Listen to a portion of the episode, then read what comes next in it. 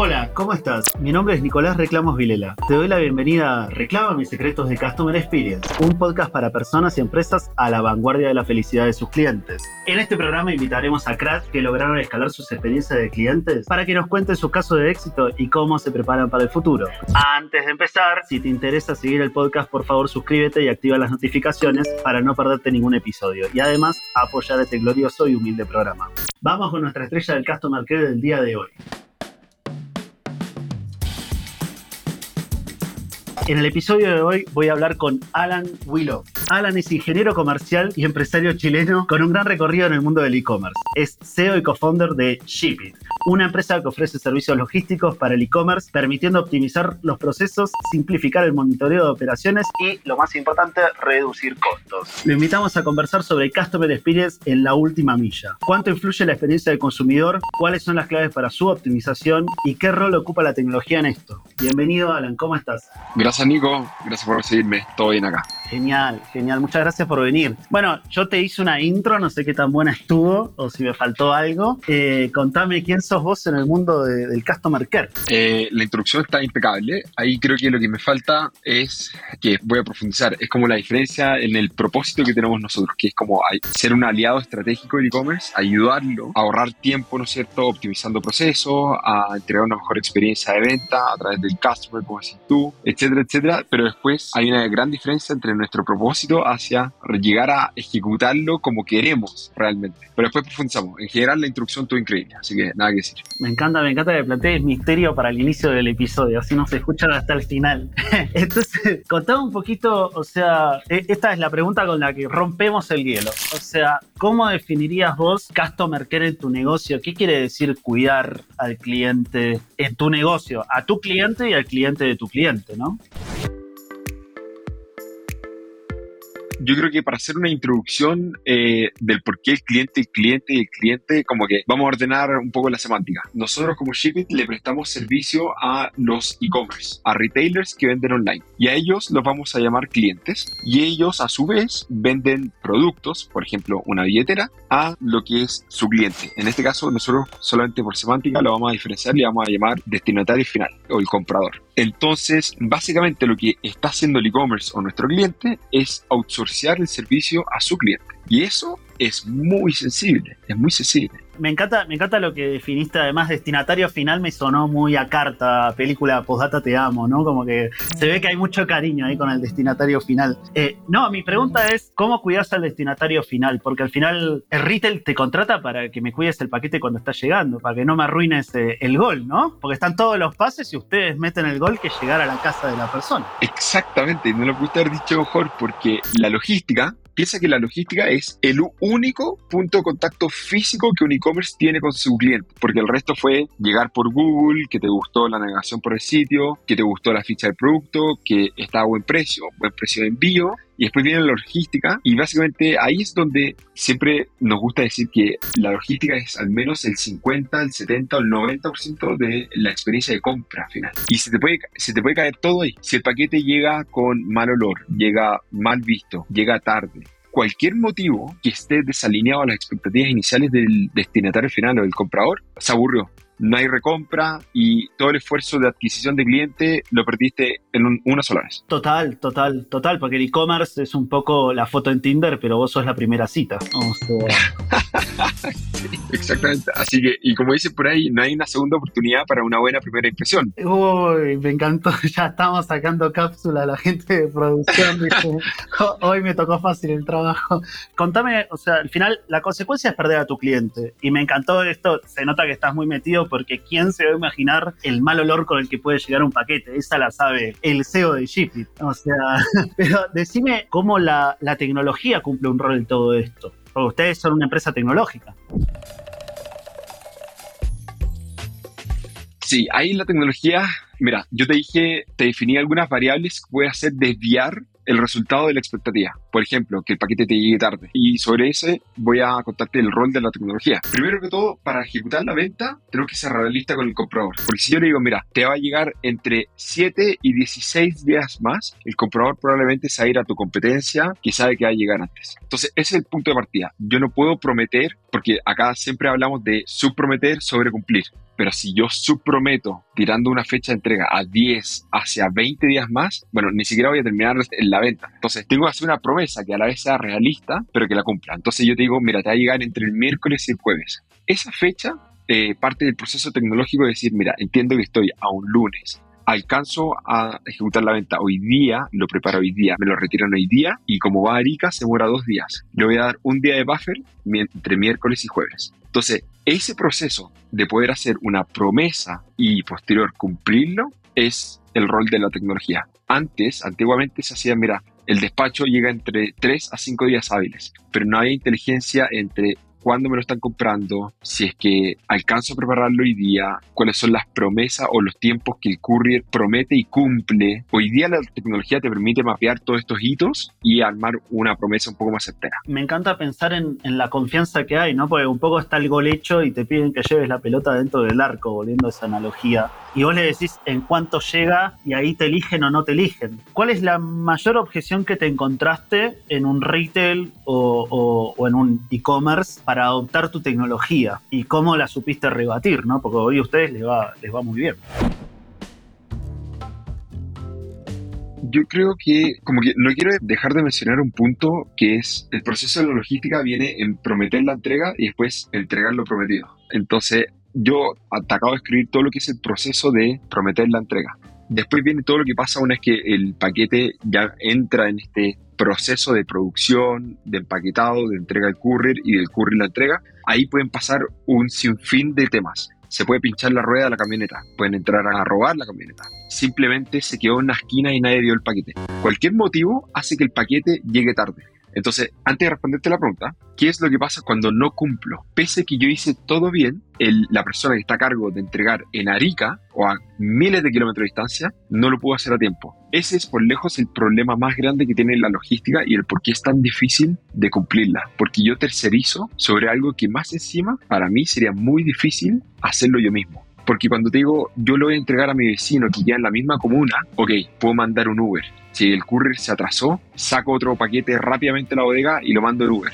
Esto es el costo de los 5 mil pesos de que llegó, de que de este nuevo envío los corro yo. Pero cuando es tan lejos y no puedo hacerlo yo mismo, ahí empezamos con problemas. O si tengo una tienda que hace mil despachos diarios, no puedo andar coordinando 20, 30, 50 Ubers, ¿no es cierto?, al día esas son las complicaciones que cuando una empresa, cuando empieza a escalar, empieza a tener problemas de customer care, ¿no es cierto? Que te decía al principio, que pese a nuestro propósito que es intentar ayudar al máximo, no siempre lo logramos hacer porque el proceso es difícil también de, de poner las manos sobre él y controlarlo en un 100%. Claro, porque hay algo que la gente no sabe. Bueno, yo en el pasado le brindaba servicios a, a un pago fácil, a estas empresas de, que entregan y reciben dinero físico. Y ahí tenés todo el problema del mundo físico porque Alan le da lucha al taco que se da que cuando no puedes avanzar en el tráfico, le da lucha también a, los robos que te puede pasar, porque le pueden robarle el paquete a la persona que lo lleva, ¿no? Entonces, eh, es verdad que ustedes hacen una promesa sobre un mundo real y van a dar el mayor cumplimiento que se pueda, no es un mundo digital, sino es el mayor cumplimiento que pueda dar, bueno, como a nosotros nos pasa con los reclamos, es la mejor respuesta que te puedo dar en los 10 días que dice el CERNAC, porque si fuese la mejor respuesta que te puedo dar en un año, bueno, sería fácil. Y, a eso después hay que sumarle un segundo desafío que es como que hay dos responsabilidades adicionales que lo voy a meter a esta, a esta salsa, a esta juguera de problemas, que es el cliente que en la dirección de despacho te va a poner, yo vivo en Colón con Manquehue. Y uno dice, señor, Colón con Manquehue tiene cuatro esquinas, ocho edificios y cada edificio tiene 50 departamentos. ¿Podría intentar especificar en cuál? Entonces, en el rojo, claro. Exacto. Y, o la gente te dice, mira, kilómetro 23 abajo de la sombra del árbol más grande que apunta al norte. Dando la vuelta en la vaca. Exacto, exacto. Entonces como que también a veces el destinatario tiene un rol en que si es que no es preciso, si no hace la pega y, es flojo, ahí ya tenemos un, problema bien grande, que algo va a fallar después. Y el otro problema es que también los couriers no, no hemos logrado A ver, a mí algo que me encanta, por ejemplo, hoy día pedí un corner shop y llegó tarde. Ni me di cuenta que llegó tarde, pero por la aplicación me llegó una notificación que dice, oye, te hemos reembolsado, no sé, dos dólares porque incumplimos la promesa. Pero ellos tienen un control preciso de la operación y se pueden hacer cargo. Lo que nos, lo, que nos pasa mucho todavía en Chile y en México es que los couriers todavía siguen dando políticas de en 20 días te voy a reembolsar el paquete. Y estamos hablando, y recordemos, el e-commerce hoy día está moviéndose a la instantaneidad, que significa lo quiero hoy o lo quiero en dos horas, o ya, ok, me lo prometiste para mañana, pero 20 días hábiles, es decir, un mes completo para que me den el pedido por extraviado y me manden uno nuevo, está fuera de lugar. O sea, es una política que está completamente deprecada versus la realidad que existe en, en el e-commerce. Total, total. Bueno, eh, es esto unir mundos y estaba investigando un poco para esta entrevista y sí rescaté el dato que hoy en día la gente, más que la inmediatez, lo que quiere es poder confiar en la fecha en la que le das. O sea, lo que quiere es un servicio constante, porque a mí me ha pasado con estas aplicaciones de pedidos que o te llega ya o no te llega nunca y no tenés con qué quejarte porque justamente te dicen, no sé, el delivery lo está mandando el restaurante, llámalos. Claro, sí, pero si no me atiende, ¿con quién me quejo? Con Diosito. Ahora, yendo al mundo de la métrica, porque en el mundo de los reclamos todo, todo, se mide. ¿Ustedes cómo, cómo, cómo se miden ustedes como pedidos que llegaron a destino, la velocidad que tuvieron? Revelame dos o tres KPIs para quien está escuchando de retail diga, ah, sí, mira. El número uno es el ratio ticket envío. En algún minuto me tocó conocer un cliente que me dice, Alan, tengo 100%, mi ratio es 1.0. Cada 100 envíos tengo 100 tickets. Y eso es mucho, es poco. Te voy a decir, tengo clientes que tienen un ratio de un 0.05, es decir, un 5%. Es una locura.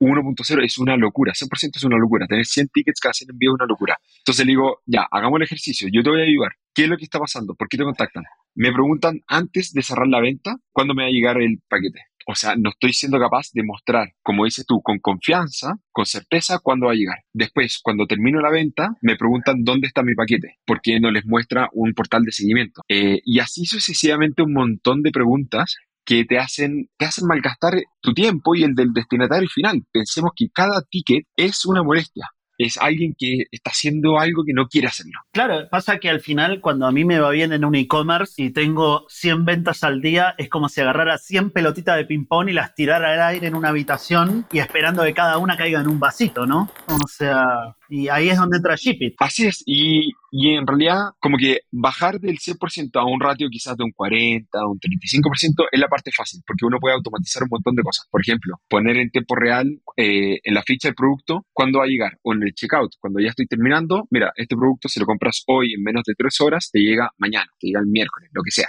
¿Ya? Y esa es como la parte fácil. Después uno siempre va a tener un ticket estructural, que es por estos imponderables que hablábamos al principio. Camión chocó, le entraron a robar, llegó tarde porque llegó tarde, punto. Eh, se equivocaron de dirección o dicen que lo entregaron, pero en realidad todavía no lo tengo. Esas son cosas estructurales del negocio, de la logística, que es es prácticamente imposible matar y vas a tener que resolverlos igual. La pregunta ahí, y esa es como las, a, mi gusto la segunda gran parte de cómo lidiar con el customer experience. El problema te va a pasar, la pregunta es cómo lo vas a recibir y qué vas a hacer al respecto y qué tan preparado estás.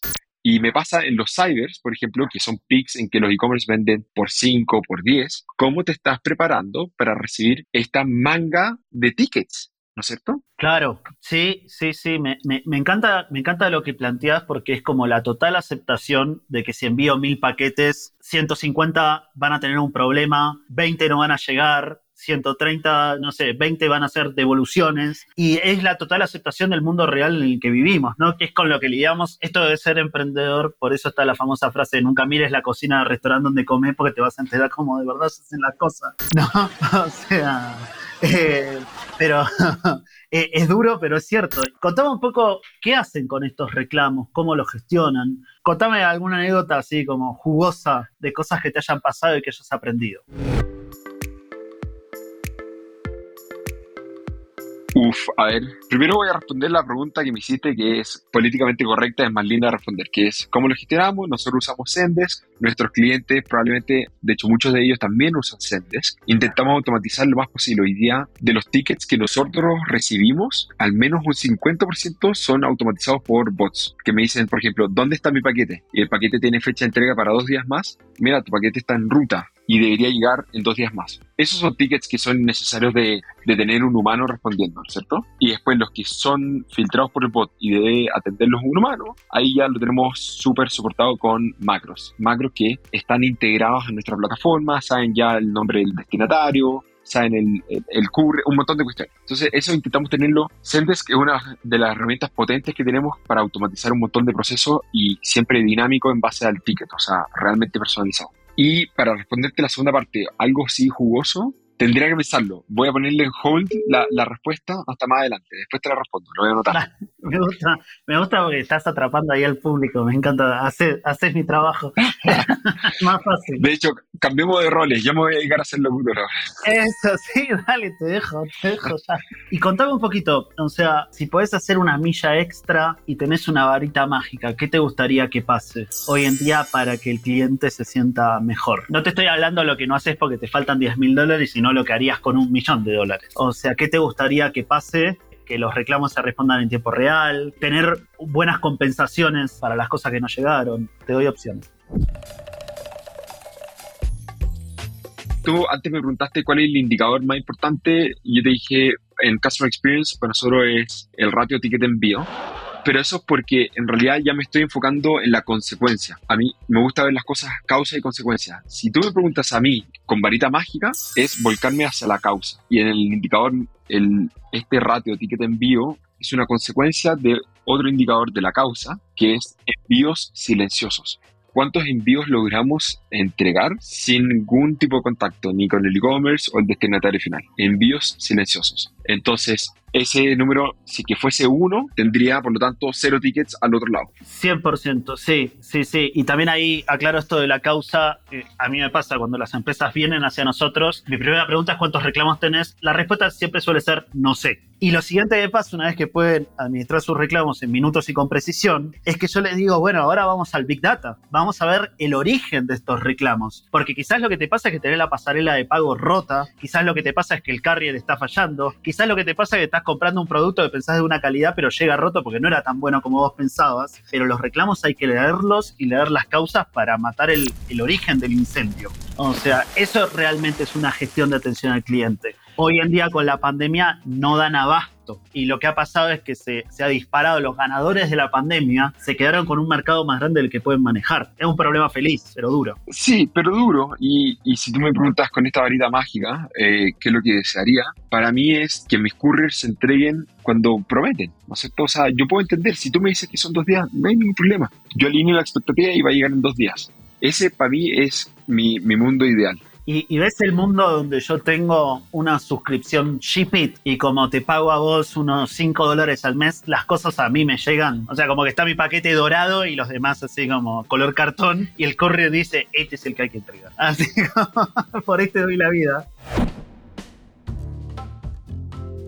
Uf. Mira, el problema también es que la logística es muy... La logística no perdona. Entonces, para alguien que trabaja en logística, cuando tú le preguntas, te va a decir, mira, no perdona, nadie te felicita cuando haces bien las cosas, solamente te llegan las pureadas. Entonces, eso es el problema de la logística, básicamente, y nadie quiere pagar extra. O sea, si te digo, mira, por 5 dólares extra tú puedes asegurar tu envío que te llegue la fecha, la gente te dice, espérate, ¿por qué te tengo que pagar extra porque hagas bien tu trabajo? Claro, pasa, pasa lo mismo en el mundo del software, la gente da por sentado que la inteligencia artificial todo lo puede, y si funciona, obvio, si en la película de Terminator también funciona, claro, pero esto es una película, esto es la vida real, ¿cómo te explico? Ahora, para relajarte un poco los hombros, te hago pasar al diván y te voy a hacer esta pregunta que es, ¿cómo te hace sentir que tus clientes te reclamen cosas? Y te pregunto, ¿cuál es la primera sensación? Porque uno como CEO tiene una primera sensación que la gestiona y después viene la respuesta que das. Pero ¿cuál es tu primera sensación cuando te llama de un retail? Dice, no, no puede ser que esto no, no está llegando a destino, no sé qué. ¿Cómo te sentís?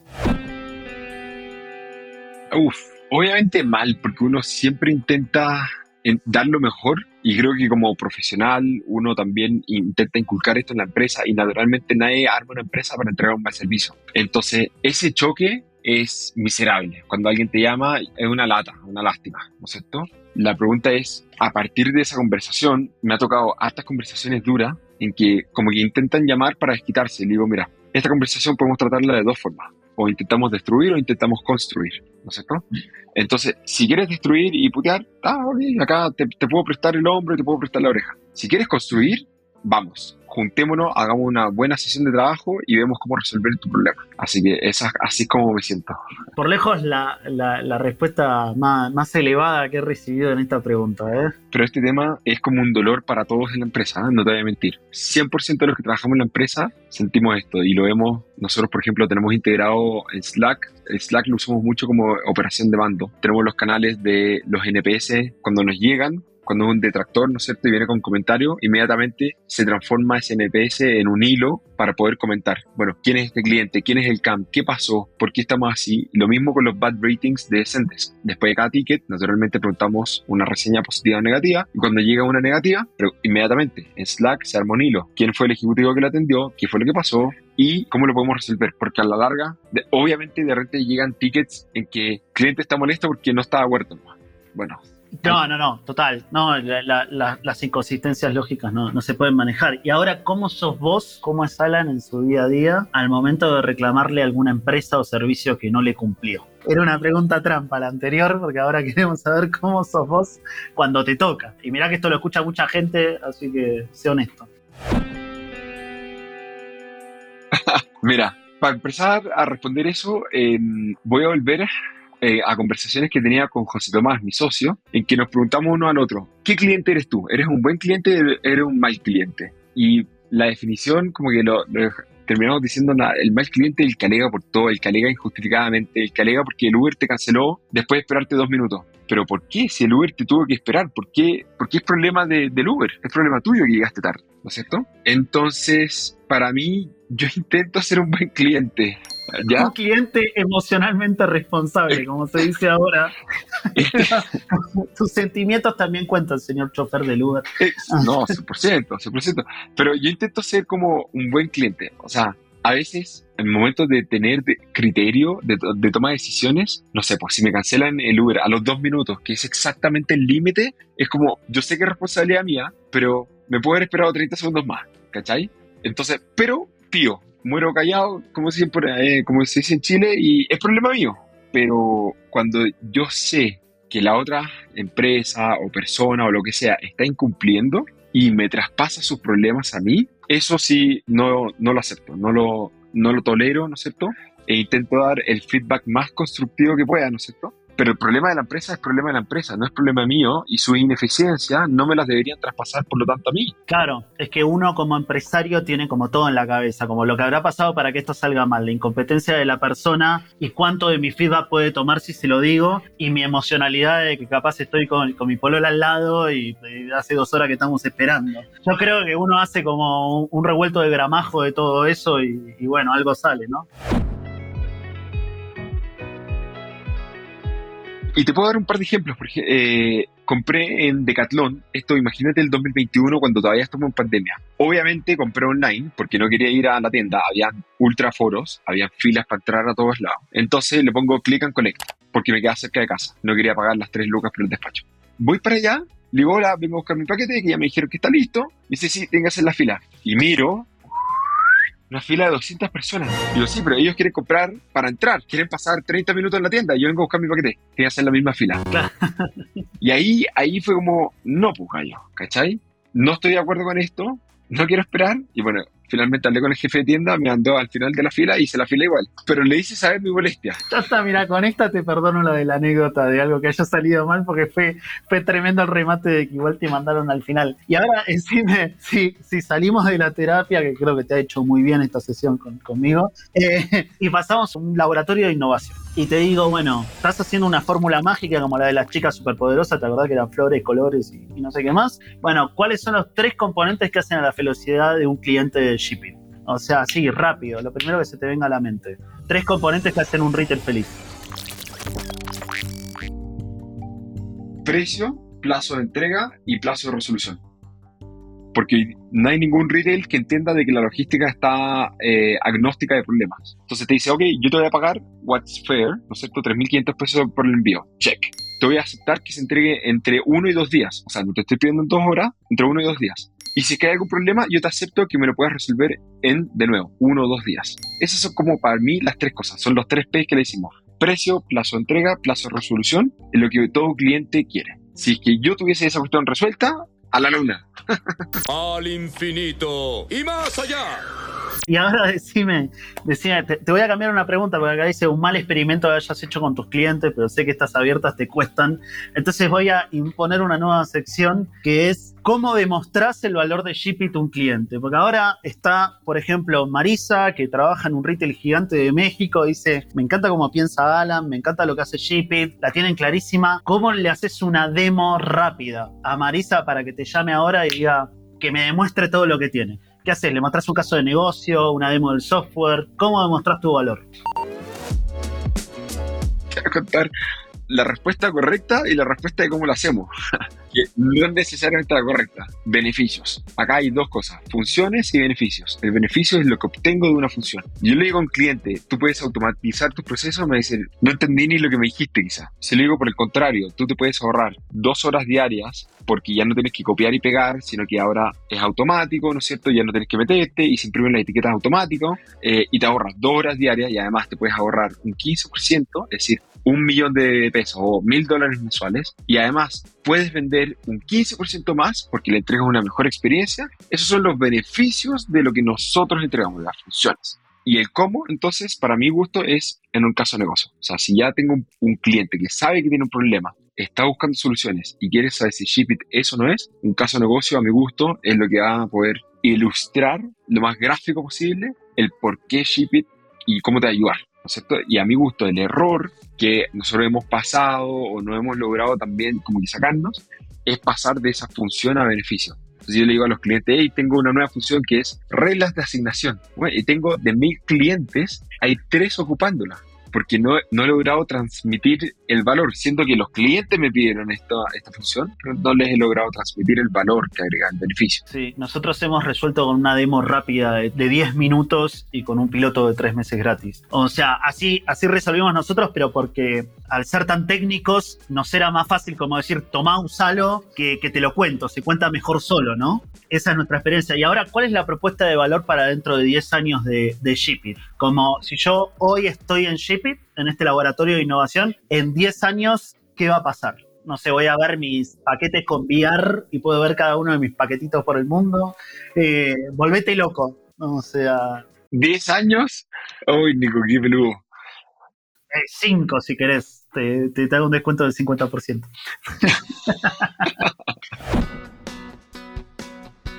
creo que a cinco años mi sueño es, creo que todo parte del propósito. Entonces, si uno va y le pregunta el propósito del por qué uno hace lo que hace, a mí me gustan las pymes, creo que son motor, ¿no sé, del cambio socioeconómico en, los países.